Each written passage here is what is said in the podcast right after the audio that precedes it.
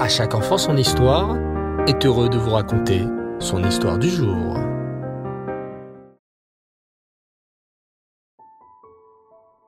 Bonsoir les enfants et Reftov, j'espère que vous allez bien. Baou Hashem. Très content ce soir de parcourir avec vous, une nouvelle fois, les aventures du peuple juif autour de notre tzadikim.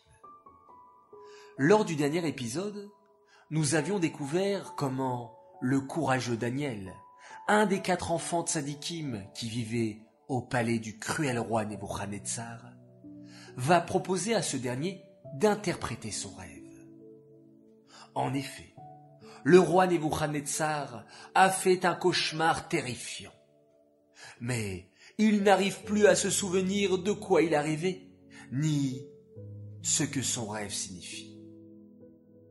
Lorsque le roi Nebuchadnezzar entend la proposition de Daniel, son cœur se remplit d'espoir.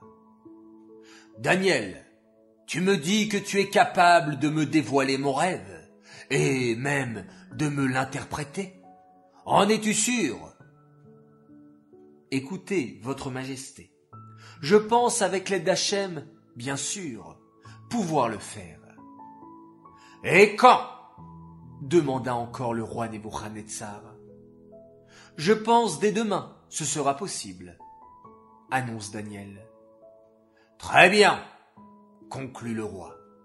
Nous verrons demain alors.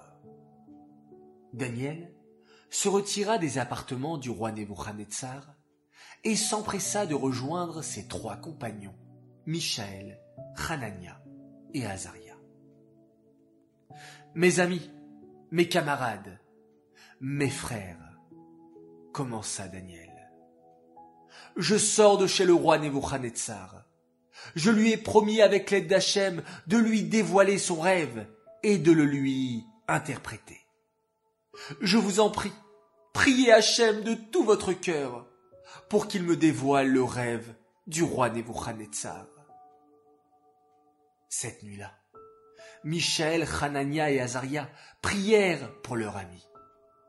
Daniel lui-même fit une tefila spéciale à Hachem. Hachem, maître du monde, nul être au monde n'est capable de deviner le rêve de quelqu'un. Il n'y a que toi qui peux m'aider. Je t'en prie, je t'en supplie, Hachem, viens-moi en aide. Hachem écouta la tefila de Daniel, une tefila qui avait été faite de tout son cœur. Cette nuit-là, Hachem montra à Daniel le rêve que le roi Nebuchadnezzar avait fait et ce qu'il signifiait. À son réveil, Daniel récita le mot d'Éani et le cœur rempli de joie, il fit une tefila spéciale à Hachem, cette fois-ci pour le remercier. Rappelons-nous bien de cela, les enfants. Bien souvent, trop souvent, nous faisons des tfilotes pour demander des choses à Hachem. Mais on oublie parfois de faire une tefila pour le remercier. Lorsqu'on entend une bonne nouvelle, une tefila exaucée, lorsqu'on retrouve quelque chose qu'on croyait perdu, sachons remercier Hachem pour chaque belle chose qu'il nous arrive et pas seulement demander. Le cœur alors rempli de reconnaissance, Daniel s'habilla et se prépara à la rencontre avec le roi Nebuchadnezzar. À ce moment-là, le ministre Arior apparut.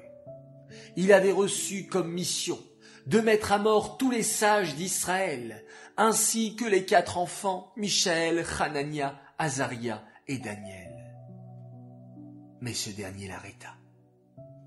S'il vous plaît, monsieur Arior, allez voir de ma part le roi Nebuchadnezzar, et dites-lui que moi, Daniel, je pense être capable, avec l'aide d'Hachem, de lui rappeler son rêve et sa signification. Et cela immédiatement. L'exécuteur Arior s'empressa de se rendre alors chez le roi Nebuchadnezzar. Votre Majesté, Votre Majesté, un des quatre enfants juifs que vous avez gardés au palais m'a dit qu'il est capable de décrire votre rêve et sa signification. Ah bon? Il est prêt Alors faites-le entrer immédiatement s'écria le roi Nebuchadnezzar, très impatient. Que va dire Daniel? Va-t-il réussir à interpréter le rêve du roi Nebuchadnezzar? Et ce cruel roi va-t-il être satisfait? Vous voulez le savoir les enfants? Eh bien, rendez-vous dimanche prochain pour un nouvel épisode. Cette histoire est dédiée pour la réfoua chez les la guérison complète et rapide de Yehudit Bat Esther Avigail et Rachel Brenna Bat Léa. Qu'avec vos brachot, vos prières, vos bonnes actions, qu'on puisse vous annoncer de très belles nouvelles et une guérison complète et rapide.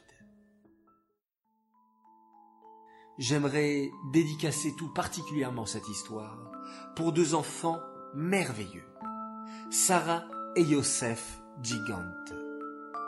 Des enfants remplis de chesed, remplis de belles midotes, qui font la fierté de papa et maman. Alors bravo les enfants, continuez comme ça, qu'Hachem vous bénisse et vous protège. Je vous dis à tous, chers enfants, Laila Tov, bonne nuit.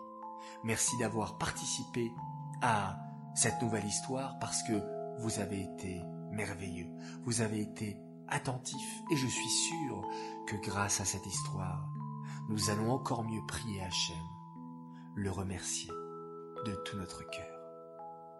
Alors, remercions-le également pour cette belle journée passée en faisant un merveilleux schéma Israël. Laïla